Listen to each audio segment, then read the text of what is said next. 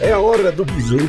Existe um ditado popular que diz que água com açúcar que acalma, mas na verdade o que acalma mesmo é água com sal. E quem me contou isso, quem me falou esse ditado, na verdade, foram os praticantes dessa atividade que a gente vai contar hoje, que é o surf. O surf, o básico do surf, o objetivo do surf é você ficar o máximo de tempo possível em cima da prancha deslizando na onda.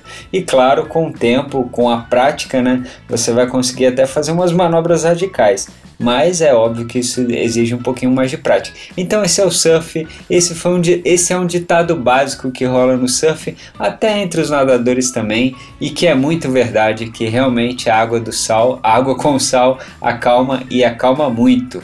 Olá, eu sou Eduardo Holanda e você está ouvindo Play Sports Podcast. Esse podcast é produzido pela Play One Studios e tem o apoio da Bike Beer Coffee e do Café 1777. Se você quiser saber um pouquinho mais, na descrição tem os detalhes mais específicos. E como eu disse, a gente está no quarto episódio de atividades físicas para se praticar ao ar livre. E a atividade física que a gente vai falar hoje é do surf. Com o calor que está fazendo, a prática de esporte em, em ambiente aberto é ótimo. Ainda mais um ambiente que tem água, né? O mar, eu pelo menos sou apaixonado, adoro, então eu aconselho muito a você praticar atividades físicas no mar. Eu sei que não é todo mundo, eu por exemplo aqui estou um pouquinho longe do, não longe especificamente, mas eu não estou tão próximo do mar, eu não consigo abrir minha porta e já sair na, na praia para pegar uma onda mas se você tem a possibilidade de final de semana, eu aconselho muito o surf, porque o surf é um esporte que ele, ele é bom para todo o seu corpo, ele exercita toda a musculatura do seu corpo e além do mais, o contato com o meio ambiente, com a natureza, garante uma vida mais saudável e proporciona uma satisfação maior, né? Diminuindo assim a sua carga de estresse. O surf é, é excelente para quem está vivendo realmente um ambiente de, de muito estresse, um momento difícil de estresse, eu aconselho muito a procurar o surf porque ele vai te ajudar muito a diminuir isso. Eu pratiquei surf por pouco tempo, o tempo que eu estive morando em Florianópolis, eu aprendi a surfar com, com meus primos e o surf para mim foi excelente porque, é lógico, como eu disse, os motivos anteriores, ele me tirou um trauma. Eu tinha um trauma com o mar e eu não entrava assim, não entrava mesmo. E eu ficava desesperado olhando as pessoas entrando no mar e tal. E o surf foi o que me ajudou a, a perder esse trauma, porque eu tinha a prancha para entrar comigo no mar, né? Então, com o tempo, eu fui perdendo esse trauma e quebrando algumas ondinhas, né? E tomando uns caixotes também, que é básico, faz parte.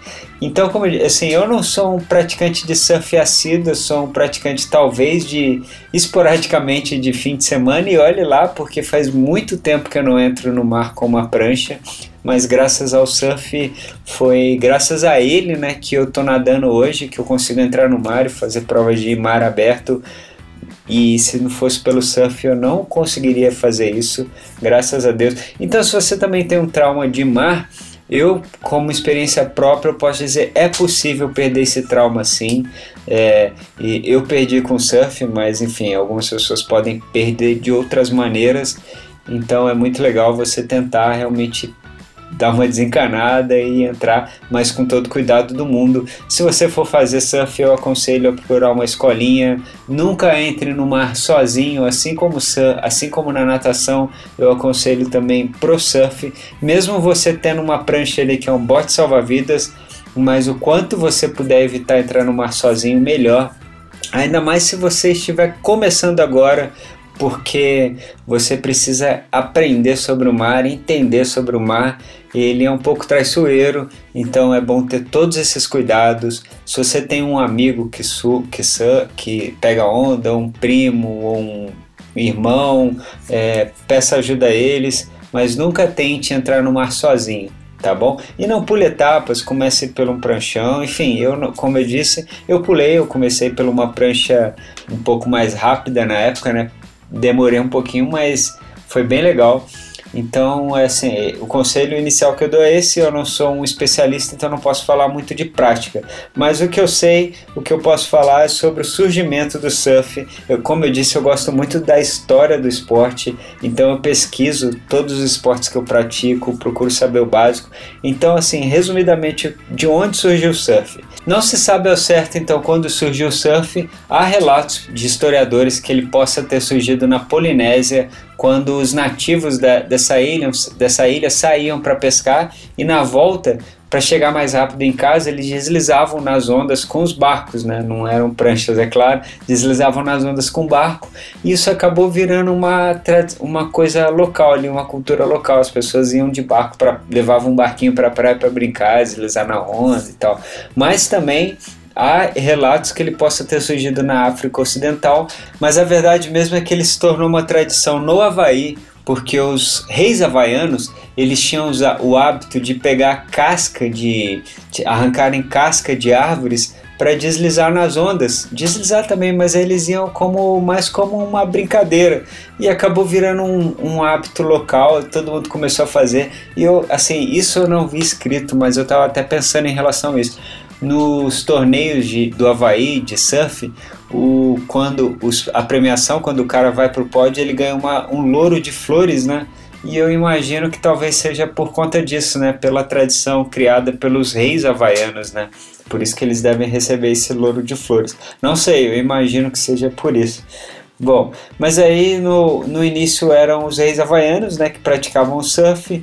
Mas aí com a chegada dos europeus na ilha, no Havaí, eles acabaram com as tradições locais, eles oprimiram todas as tradições dos, dos havaianos, inclusive o surf. É, só lembrando que, os, que o, os europeus chegaram no Havaí por volta de mil, 1777, final do século XVIII mais ou menos, e aí ficou um bom tempo, essa cultura do surf ficou um bom tempo escondida no Havaí, mas aí por volta do início do século XX ela começou a surgir de novo porque começou a se existir, começou a ter turismo no Havaí. Né? No início de 1900 as pessoas já começaram a fazer turismo.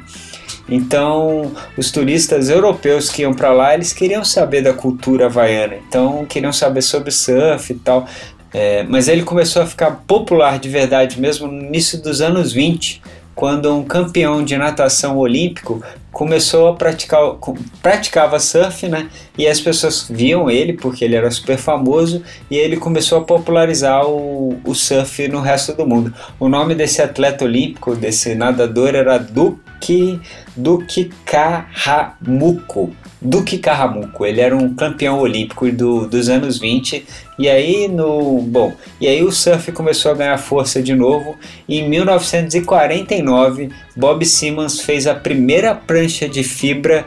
E aí daí para frente aí o surf mudou completamente depois da prancha de fibra virou, virou uma prática mais constante, ficou mais famoso. Em 1960 ele se tornou um esporte profissional e a partir daí começaram a ter campeonatos, começou o negócio começou a, a voar. Bom, e os brasileiros, é claro, eles arrebentam.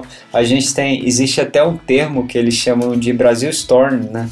Que os caras estão ganhando tudo lá fora, tanto em, em provas, tanto nas provas mais tradicionais quanto em provas de ondas gigantes, né? A gente tem vários atletas famosos que estão bombando lá fora e eu espero que nas Olimpíadas eles arrebentem, tragam algumas medalhinhas pra gente aí.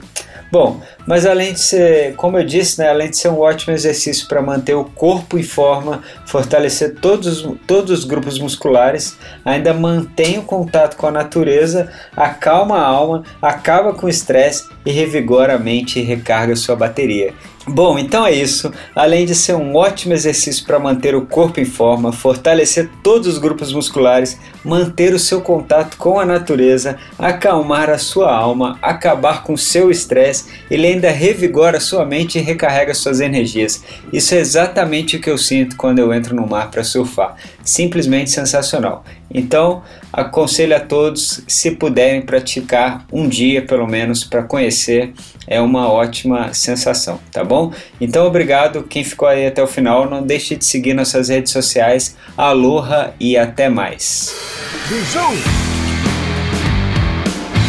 sim, sim, sim. É a hora do bisu.